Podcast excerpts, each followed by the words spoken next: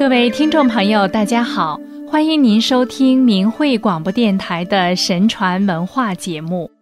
今天心语要给大家讲两个县令的故事。孔灭是孔子的侄子，密子建是孔子的学生，两个人都做了县令。一次，孔子前往孔灭那里。当时正值春季农忙时节，孔子在路上看到一些田地荒芜，百姓站在田边，样子非常愁苦。孔子问道：“为什么不去耕种？”百姓说：“因为半年之内没有交足税，按照规定受到不允许种地的处罚。”孔子听了很忧虑。孔子见到孔灭后问道。自从你出世以来，有何收获？有何损失？孔灭说：“没有什么收获，却有三样损失。君王让人做的事情，就像一层一层的衣服一样那么多，政务繁忙，整日忧心忡忡，哪儿有时间治学？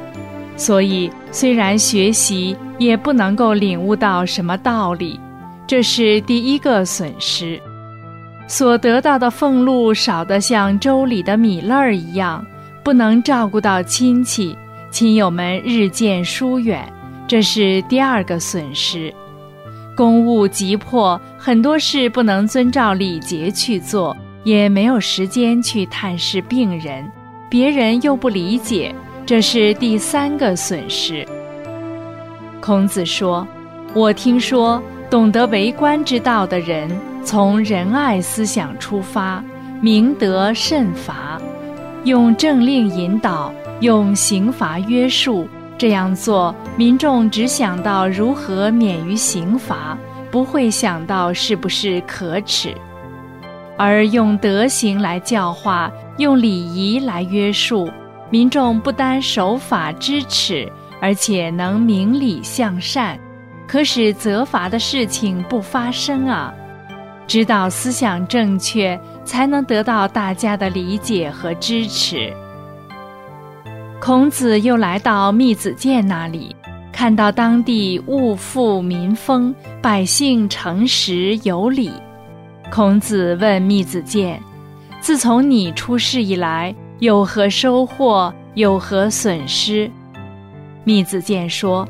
没有什么损失，却有三样收获。无论做任何事情，即使处理繁荣的公务，都以圣贤之礼为指导，把它当作实践真理的机会。这样，在学习道理就更加透彻明白。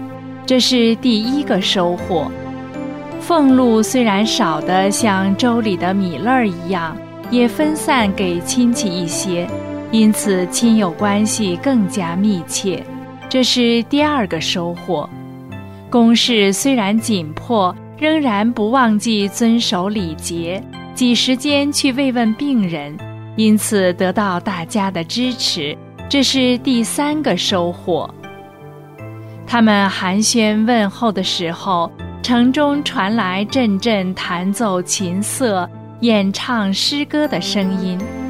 孔子笑着说：“治理县城也用礼乐教化吗？看来百姓们都很和祥。你是怎样做的？”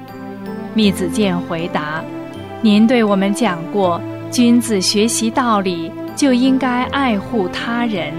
我既然跟您学习了礼乐等教化之道，当然要把它应用在实践中。”我以对待父亲之礼对待老人，以对待子女的心肠看待孩子们，减轻赋税，帮助穷困的人，招贤任能，对比我贤能的人，就恭敬地向他们请教治理的方法。孔子高兴地赞叹说：“子建真是个君子啊！以仁德服人，以礼乐治世。”遵守天命，百姓归向于你，而神明也会暗中助你。你所治理的地方虽不大，但是你所治理的方法却很正大，可以说是继承了尧舜啊，可以治理天下，又何况一个县城呢？密子建后来成为历史上仁政教化的名人，一生实践儒家倡导的礼乐之风和匡时济世的理想，使得入民心，史称明勤而治。受到同样的教育，面对同样的处境，为什么在孔灭看来是损失的事情，而在密子建看来都是收获呢？一则是因为两人学习的态度不同，孔灭学习归学习，与生活实践相脱离，因而无法领悟真理的真谛；而密子建则把生活当作实践真理的机会，进一步领会真理的内涵。二则孔灭为人处事从自我出发，更多的是考虑自己的得失。政务忙，俸禄少，有道缺。密子建却把政务忙当成实践理论的机会，俸禄少还想到亲友，因而密切了亲友关系；时间少还去慰问病人，所以得到大家的支持。他以他人为己念，肯于付出，不计较个人得失，因而才能把损失变成收获。这样看来，为人处事，即使面对逆境，是能够坚持实践真理、仁爱为怀，还是执着自我、裹足不前？这是个思想境界的问题。正因为人生境界的不同，才使一个人处事态度、思维与行为方式产生差异，最终导致结果的不同。一切以善为念，正己化人，上合天理，下应民心，才会道路越走越宽广，前程越来越远大光明。听众朋友，听了今天的节目，您有什么启发呢？愿我们都能从积极的角度看问题，多为他人着想。这样表面看是您在付出，实际上收获的可是更大啊！